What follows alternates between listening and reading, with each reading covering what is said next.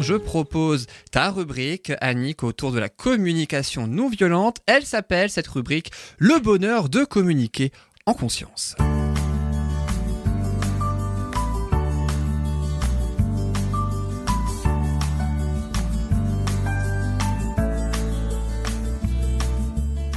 Alors le thème aujourd'hui c'est la symbolique en communication non violente. Tu en avais un petit peu expliqué les grandes lignes en début d'émission. Est-ce que pour les auditeurs qui nous ont rejoints après, tu peux expliquer la symbolique euh, donc en communication non violente et même un petit peu plus en détail? Oui, tout à fait.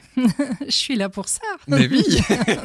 En Alors qu'est-ce que c'est? j'avais juste envie d'abord euh, de, de rappeler quelque chose parce que je me suis rendu compte que quand je parle de communication non violente, j'ai souvent des personnes qui me disent ah ben j'en ai pas besoin ou c'est pas pour moi ou je suis pas violent et, en fait j'avais juste envie de rappeler que le terme de non violent euh, c'est une traduction littérale du terme sanskrit ahimsa qui signifie plus généralement respect de la vie. C'est une philosophie de vie, un art de vivre, la CNV. C'est une façon de penser, une façon de s'exprimer. Tu as découvert ce quand communication non violente ou- Ouh, attends, que je dise pas de bêtises, trois, ça fait peut-être trois ans maintenant, à peu près.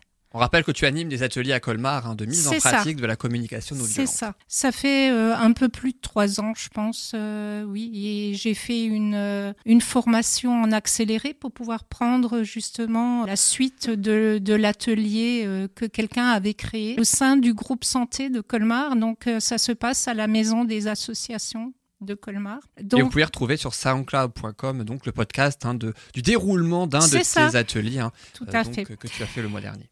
Et donc, euh, euh, Marshall Rosenberg, pour rendre son processus ludique, a eu l'idée un jour de prendre deux marionnettes, l'une pour représenter, euh, donc pour symboliser le langage humain, le langage que nous avons depuis des millénaires. On va dire. La marionnette qu'il a choisie, c'est le chacal. Le chacal, euh, c'est un petit animal court sur pattes, avec un petit cou, qui est un peu enfermé euh, dans ses croyances.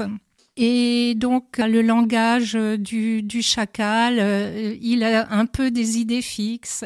Il pense tout savoir. Il sait ce qui est bien, ce qui est mal, euh, qui a raison, qui a tort, quand c'est bon, quand c'est mauvais. Enfin bref. Tout cela, ça se traduit donc dans le langage du chacal, c'est-à-dire nous les humains. hein. Mais c'est pas une critique, c'est juste un constat par des jugements du genre.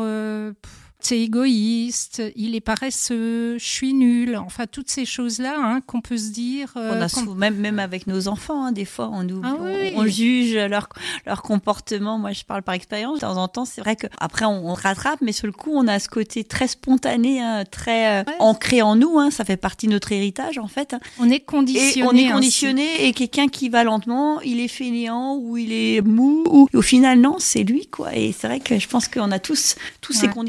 Hein, même si euh, voilà, c'est pas forcément violent ou, euh, mais on est on est conditionné, quoi. Il y a aussi les il faut, tu dois, tu devrais, je dois, enfin toutes ces choses-là. Il y a aussi les comparaisons. Il est plus que, Ouais. je suis moins que, etc. Ça, ce sont des, des façons de s'exprimer qui vont pas aller dans le sens de la coopération. De l'ouverture, on ferme De en fait. hein, voilà. C'est une, c'est une communication très fermée. Et en fait, ça va complètement à l'encontre de ce qu'on recherche. Ce qu'on recherche, c'est justement d'arriver à, à communiquer et à obtenir quelque part euh, ce qu'on aimerait bien, euh, sans évidemment utiliser de manipulation. C'est pas là la question.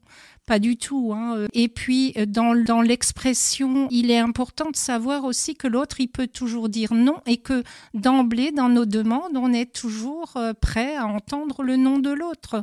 Ouais, ça va pas dans le sens, langage de la coopération. Et puis, euh, l'autre, il est tout de suite sur la défensive quand, parce qu'il se sent attaqué par euh, ce, ce type de, ce type de communication. Quand on dit, ouais, c'est ta faute, à cause de toi, je suis dans cet état. Euh, la seconde marionnette, c'est la girafe. Elle symbolise, elle, le langage de la CNV, c'est-à-dire le langage du cœur. Pourquoi euh, la girafe? Pourquoi il a choisi cet animal? Parce que c'est le mammifère terrestre qui a le plus gros cœur, mais aussi avec son long cou, euh, la girafe est un peu dans les hauteurs. voilà. La hauteur. Et ça lui permet de voir les choses avec un petit peu de recul sur les événements. Alors la girafe, euh, parce que souvent on a beau avoir un cœur d'or, hein, on est parfois maladroit avec les mots. On donne des conseils, des avis, on console, on propose des solutions. Et quand on fait ça, finalement, on n'écoute pas l'autre. Ça ne veut pas dire que donner des avis, des conseils, euh, c'est pas bon, mais ça veut simplement dire que euh, donner des conseils, c'est peut-être quand l'autre les demande il faut être dans l'écoute euh, avant de donner. Euh, voilà. La girafe, elle écoute. Elle écoute et puis elle nous amène à réfléchir. Elle nous demande de d'enrichir notre vision, notre vision des choses. Marie, tu proposes la rubrique biodiversité. Il y a les animaux hein, aussi euh, dedans. Tu as parlé des, abeilles sauvages il y a quelques mois. La rubrique Mais pas de la girafe. Est, disponible sur soundcloud.com. T'as jamais vu de girafe? Non, pas chez nous. Non, bah non, évidemment. Pas dans, mon jardin en tout cas. Ah, je pense que s'il y avait une girafe dans ton jardin, tu l'aurais vu et Avec le changement climatique, qui sait? Oui, enfin là, tu nous fais peur. Là. Bah, qui sait quand même hein, Parce que si ça se réchauffe, peut-être qu'un jour j'aurai une girafe dans mon jardin. Mais euh, j'espère pas, j'espère pas. Elle mangera tous tes produits que tu cultives alors. Euh, ouais, non, peut-être pas. Non, elle est trop haute en fait. Elle a... C'est l'avantage. C'est ça en fait. Elle va regarder chez les voisins. Avec un peu de chance, ça tombera sur les voisins, pas sur toi. alors Annick, la symbolique en communication non violente. Oui, et donc bah, la girafe, c'est un peu tout ça. C'est un peu, elle nous fait réfléchir, elle nous amène aussi à voyager en nous, ramener vers nous. Faire une introspection en fait. Hein. Voilà, c'est-à-dire que euh, les situations extérieures, ben, elle va finir par comprendre que quand quelque chose l'interpelle, c'est qu'il y a quelque chose à voir en elle, en nous, que c'est pas l'autre qui est responsable de ce qu'on ressent. Ni même quand quelqu'un, moi je dis souvent quand euh, quand euh, on a des discussions, la, manière dont on va réagir face à quelque chose qui nous est dit nous est propre aussi. C'est pas forcément ce que dit la personne qui pose problème, mais c'est la manière dont nous on va le comprendre et l'intégrer et l'absorber au final. Et c'est en lien avec notre notre propre vécu. Et, elle finit par nous faire comprendre que euh, quand une personne euh, parle, dit quelque chose, elle parle d'elle. Et donc que si ce quelque chose nous, nous heurte, nous met en colère ou n'importe, c'est qu'il y a quelque chose chez nous qui s'éveille aussi. Hein. Voilà, qui s'éveille et qui y a à les rencontrer. Et c'est ce voyage-là que propose de faire la girafe. Après, un jour, je vous parlerai aussi de, de toutes les parts, de tout le peuple que nous avons en nous, de toutes les parts en nous euh, euh, qu'il convient d'accueillir et de la richesse que nous avons nous-mêmes voilà. J'étais en train de penser, dans toutes les émissions que tu fais, Annick, qu'on arrive toujours plus ou moins à avoir des, similitudes ou des complémentarités avec chacune des chroniques. Est-ce qu'on peut dire qu'avec la tienne, Marie, euh, c'est la girafe, le point commun alors? Peut-être. moi, je dis, ce serait intéressant à creuser, moi, pas le chacal, ça c'est sûr. Non, non, ça. mais il est mignon, hein. Je voulais juste dire. je rigolais. C'est pas une critique parce que si on si on devait dire bah il faut pas être faut pas utiliser ce langage etc c'est pas bien ben on tomberait exactement dans les mêmes travers. Tout à fait. Euh, je, pense qu'on a tous on a tous une part de, de, tout en fait hein, et il faut l'idée c'est d'arriver à un équilibre hein, au final finalement hein, et, et de savoir justement quel est l'impact de nos. De... Enfin, moi, je mm. pense que dans la communication violente, moi, ce qui est important aussi, c'est de comprendre l'impact qu'on a avec nos mots. Les mots qu'on dit, l'impact qu'ils peuvent avoir sur quelqu'un ou sur quelqu'un d'autre, ils n'auront pas le même impact suivant la personne en face de nous. Et c'est d'apprendre justement à, à, peser ces mots et à réfléchir aussi avant de parler. Qu'est-ce que je dis? Pourquoi je le dis? Et est-ce que ça a réellement un intérêt de le dire quoi? Et euh. Voilà, d'apprendre à à réguler notre chacal. c'est presque le principe de la communication non violente. Oui, c'est ça en fait. Pas le hein. chacal. Hein, On n'est ni chacal ni girafe, bien évidemment. Hein, euh, voilà. Bah, D'après ce que j'ai compris, ça dépend justement euh, un peu de notre personnalité, si je puis dire, non? Oui, mais on peut être, on est souvent et l'un et l'autre. Oui, oui. Hein. c'est en fait une danse. Ce que propose la CNV, c'est une danse.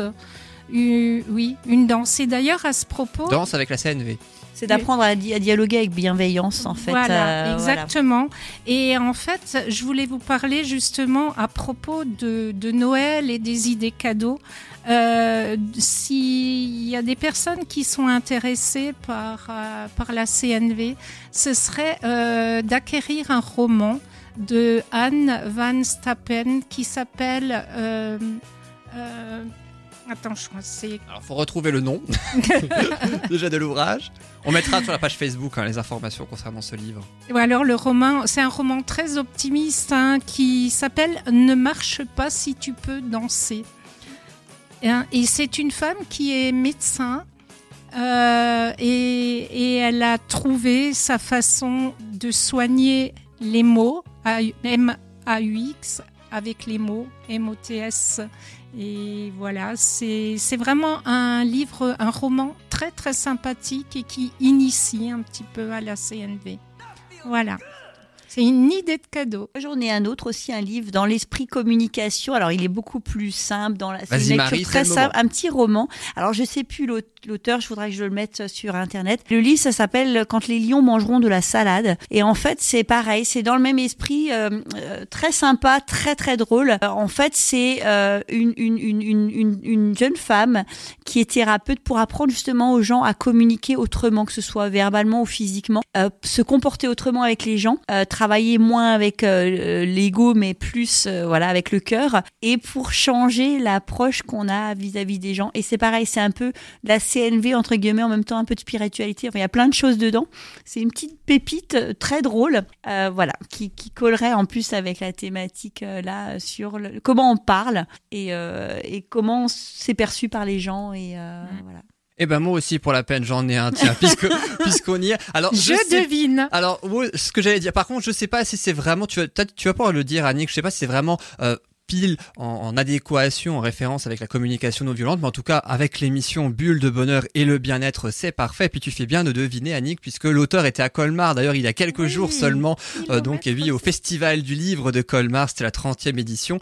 C'est euh, Maud Ankawa avec son roman Kilomètre Zéro, le chemin du bonheur. C'est drôle parce qu'en fait on en parlait juste avant l'enregistrement de l'émission avec Annick. Euh, elle a lu également cet ouvrage, un roman donc initiatique, un roman de développement personnel. Il est extraordinaire. Toi qui l'as lu, est-ce qu'on peut dire qu'il y a de la CNV dedans. Je rappelle juste, je raconte juste l'histoire. C'est une directrice financière d'une start-up parisienne hein, qui euh, apprend que sa, meilleure amie est atteinte d'une grave maladie, est gravement malade, et elle lui demande, l'amie, euh, donc, d'aller au Népal pour aller chercher un manuscrit qui pourrait donc la guérir. Est-ce qu'il y a de la communication non violente à première vue comme ça dans l'ouvrage? C'est aux éditions Erol. Hein, beaucoup de spiritualité. Pour moi, enfin, selon moi, la CNV, c'est de la spiritualité. D'où le terme aussi communication non violente. C'est vrai que ça peut aussi oui, euh, mm. faire partie. Le bonheur de communiquer en conscience aussi, c'est le titre de ta rubrique. Il n'y a pas de citation à la fin de ta chronique aujourd'hui? Non, aujourd'hui je n'en ai pas puisque j'avais ce, ce, ces petites suggestions de cadeaux. C'est Sandra euh, qui a pris la relève aujourd'hui pour, pour la citation autour du Noël zéro déchet. Toi, tu nous as parlé de la symbolique en communication non violente dans ta rubrique, je le rappelle, qui s'appelle Le bonheur de communiquer en conscience. Merci beaucoup Annick pour cette chronique.